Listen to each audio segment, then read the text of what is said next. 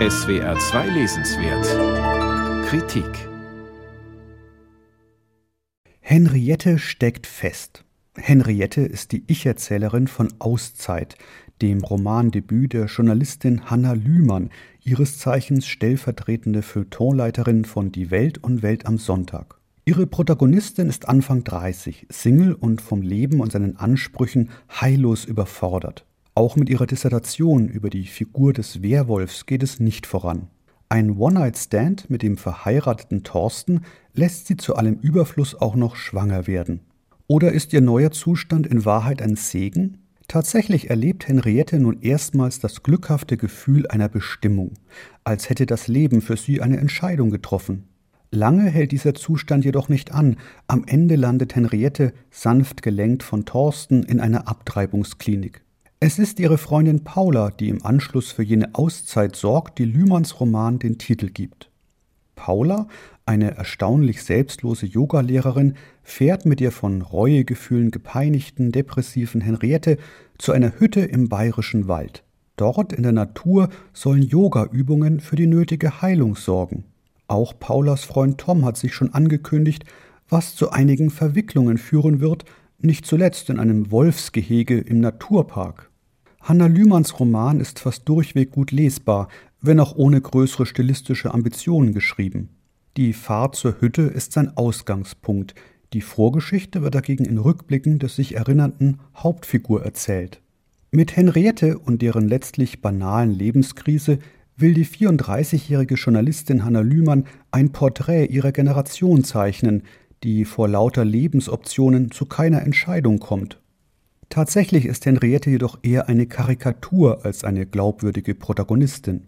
Und ob sie für die Generation der Millennials wirklich repräsentativ ist, darf bezweifelt werden. Orientierungslose Langzeitstudierende gab es jedenfalls auch schon in der Generation Golf und auch davor.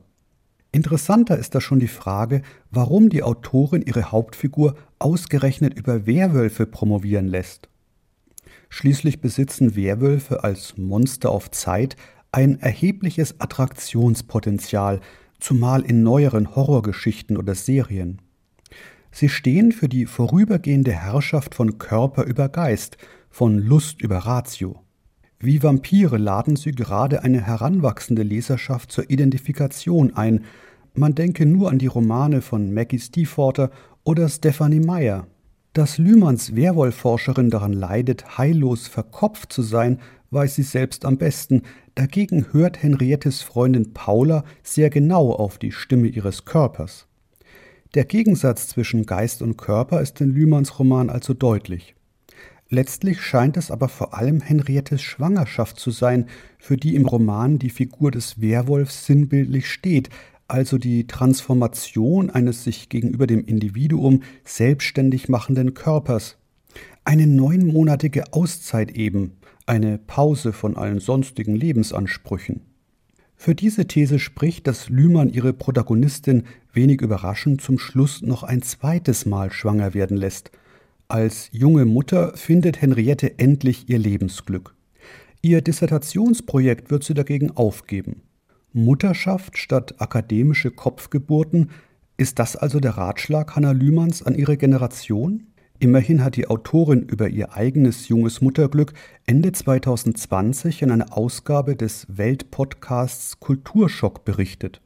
Auszeit, die Geschichte eines nachgeholten Erwachsenwerdens, ist zwar kein Roman, den man gelesen haben muss, aber doch ein symptomatischer Text für eine Frauengeneration, die den Lebenssinn zum Teil eben auch in konventionellen Geschlechterrollen sucht.